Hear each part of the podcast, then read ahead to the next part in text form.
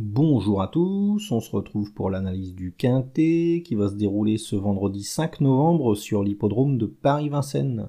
Ça sera le prix Galéa, une course au trot attelé réservée à des chevaux âgés de 6 ans qui va se courir sur les 2700 mètres de la grande piste. Dans cette épreuve, mon favori sera Feeling Paco, le numéro 9. C'est un pensionnaire de l'écurie de Sébastien Ernaud qui est en pleine possession de ses moyens à l'heure actuelle. Il aligne les bons résultats depuis plusieurs semaines. La dernière fois, il s'est imposé, euh, c'était en province, il le faisait vraiment facilement.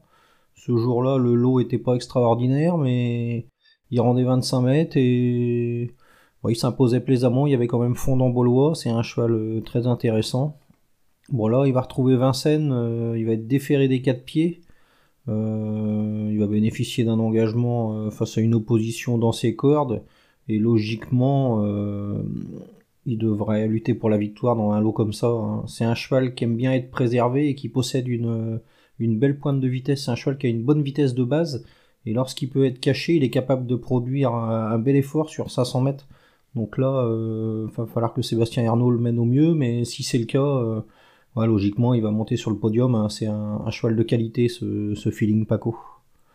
Ensuite, on va se méfier du pensionnaire de Jean-Michel Bazir, Pharrell Seven c'est un cheval qui avait été mis au repos là, après le meeting d'hiver. Il avait bien couru l'année dernière. Euh, il avait remporté trois courses. C'était vraiment très très bien. Ensuite, euh, ben, JMB l'a mis au repos. Il a couru trois fois en province euh, sagement. Et la dernière fois, là, il s'est imposé à Anguin. C'était sur 2150 mètres autostart et il faisait afficher une 12-2, un, un, super chrono. Et ce jour-là, il a vraiment bien accéléré dans la ligne droite et il le faisait plaisamment. Donc là, euh, il va se présenter au top euh, pour cet engagement. Euh, le retour à Vincennes, bah, ça va être parfait pour lui. Bon, logiquement, hein, c'est un cheval qui devrait lutter pour la victoire dans, une course comme ça.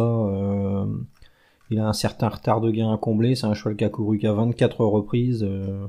ouais, logiquement, il a largement sa place à l'arrivée. Ensuite, on va se méfier de Fuyard de Ballon, le numéro 15. C'est un cheval qui alterne les deux disciplines. Il court au trop monté, au trop attelé. Et c'est vraiment un bon cheval, ce fuyard de ballon. Euh, il possède pas mal de tenues. C'est un cheval qui est dur à l'effort. Il a montré de, belles choses en province, là, dans des lots qui tenaient la route. Euh, il s'était imposé à Pornichet. Euh, il avait vraiment un bon lot ce jour-là. Il, avait bien poursuivi son effort. Il s'imposait en cheval très dur.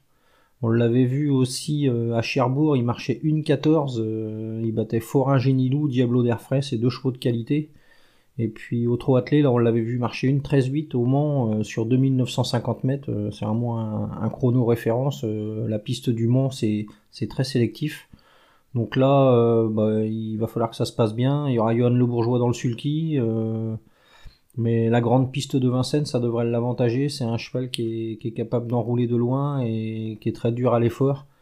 Donc euh, bah, pourquoi pas une surprise de sa part. Hein. Son entraîneur a dû le préparer avec soin et ça va être le plus riche de la course. Il va être idéalement engagé au plafond des gains. Logiquement, c'est c'est une très belle possibilité dans cette course et la cote pourrait être sympa. Donc euh, va falloir le surveiller de très près.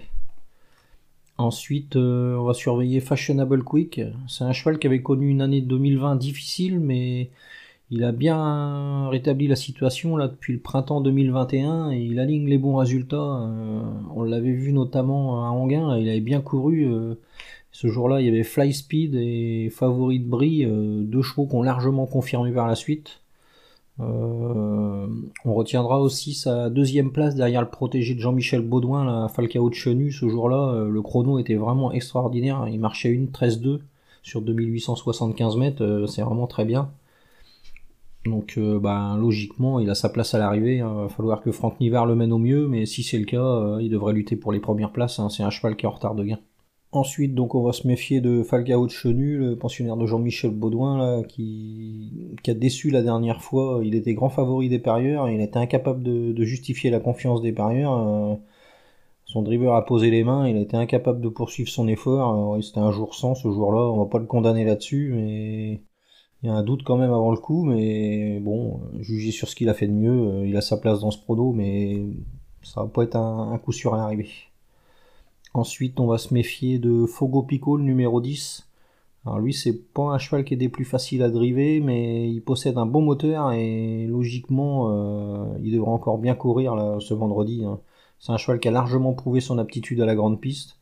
Bon, il va monter un peu de catégorie par rapport à ce qu'il a couru là jusqu'à présent, mais il semble avoir encore une belle marge de progression et pourquoi pas un bon résultat de sa part encore. Hein. Il va peut-être pas gagner, mais c'est un cheval qui est dur à l'effort, qui aime les courses qui bardent et si c'est le cas, qui bénéficie d'un bon déroulement de course jusqu'en haut de la montée, euh, il pourrait parfaitement faire l'arrivée de, de ce quintet.